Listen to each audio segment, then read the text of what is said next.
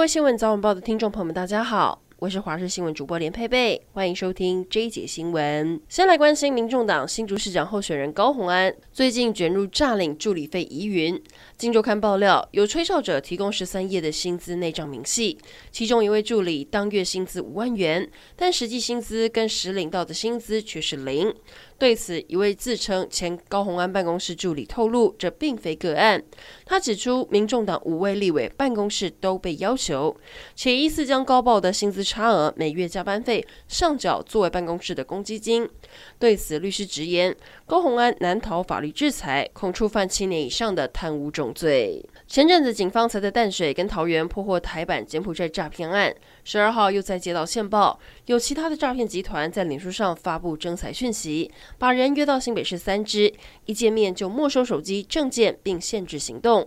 其中一名男子谎称自己有慢性病，没药可吃，被拘禁了四天后才被释放。观光局严拟修正旅行业管理规则，禁止旅行社未经客人同意就兜售物品，也开放考虑非旅行业者经营相关业务的权利，引起业者反弹。而计程车方面，有工会向地方政府提出，北北基计程车起跳价调涨到九十元。对此，交通部长王国材表示会再研议。苗栗县长徐耀昌十五号晚上举办卸任感恩餐会，他的妻子蔡丽青在台上致辞时，民进党县长候选人徐定珍的太太杨世仪捧着一大束花现身会场，并且不小心撞倒了舞台前的花篮，被怀疑是去闹场的。国际会议中有国际审查委员询问台湾生育率很低，而少死亡率却很高的情况，尤其是自杀的比例。卫福部心理健康司在答复时却说，青少年自杀率突然增加，但如果我们扣除跳楼的因素，其实就没有这么明显。也就是说，这十年来，因为台湾高楼的增加，导致很多青少年冲动性跳楼自杀，引发各界持续痛批。国民党台北市长候选人蒋万安在十一月十号宣布正式辞去立委一职，以表决心。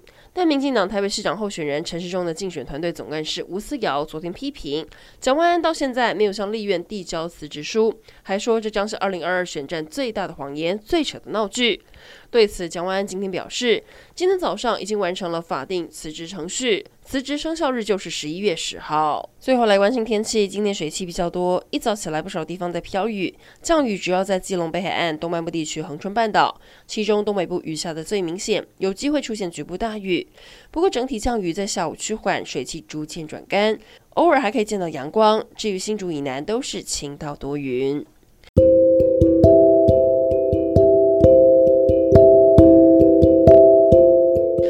上整点新闻感谢您的收听我们再会。